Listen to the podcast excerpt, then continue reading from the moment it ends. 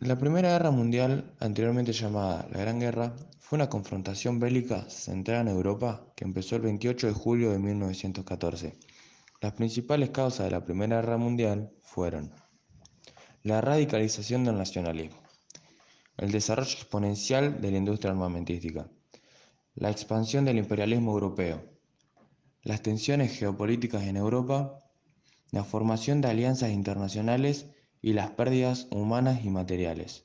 Pero la causa inmediata que provocó el estallido de la Primera Guerra Mundial fue el asesinato del archiduque de Austria-Hungría, Francisco Fernando, en Sarajevo, Serbia, el 28 de junio de 1914, por el nacionalista serbo-bosnio Carvilo Princip.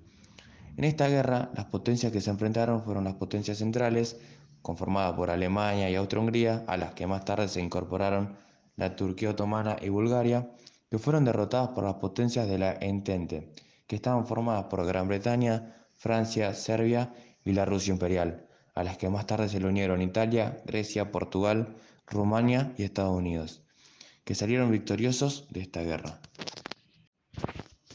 La Primera Guerra Mundial se puede sintetizar en tres etapas. La Guerra de Movimientos en 1914, en la que Alemania tenía como objetivo dominar rápidamente a Francia para continuar con Rusia a la que consideraba militarmente débil. La idea era mover rápidamente a las tropas hacia el frente francés y con un total de un millón y medio de soldados terminar la guerra en pocas semanas. Mientras tanto, dejaba 500.000 soldados en el frente oriental para invadir Rusia, que tardaría varias semanas en movilizar a sus tropas. Para cuando esto sucediera, Alemania podría regresar las tropas del frente occidental para derrotar a Rusia. La Guerra de Trincheras, 1915 hasta 1917.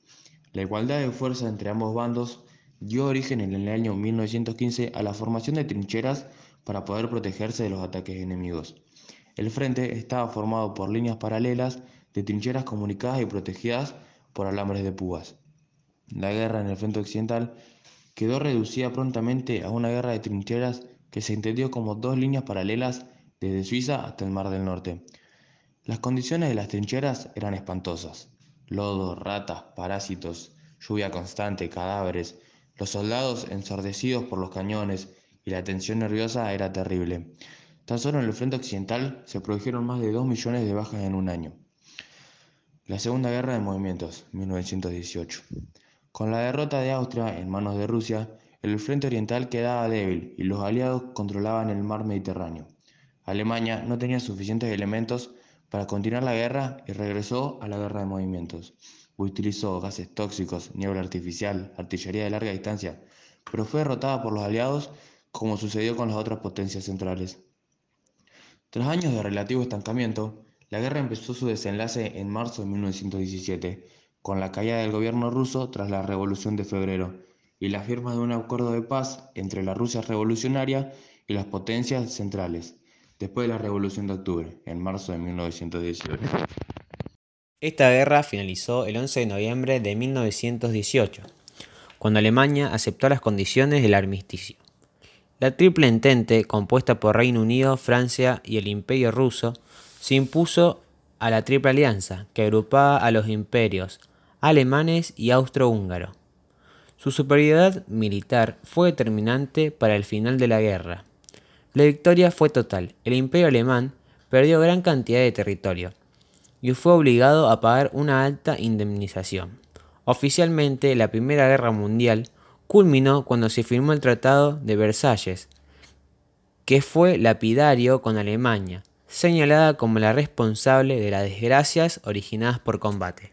El desarrollo de la Primera Guerra Mundial tuvo una importante serie de consecuencias, entre las que más se destacan el número de soldados y civiles fallecidos, así como los diversos problemas políticos, económicos y sociales que deliberaron esta situación. Fueron muchas las personas que se vieron afectadas por la escasez de recursos básicos, la hambruna y la desnutrición de ciudades y pueblos.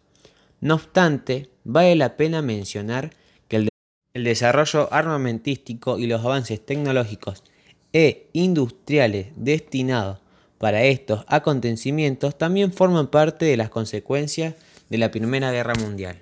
También tuvo consecuencia de otros estilos.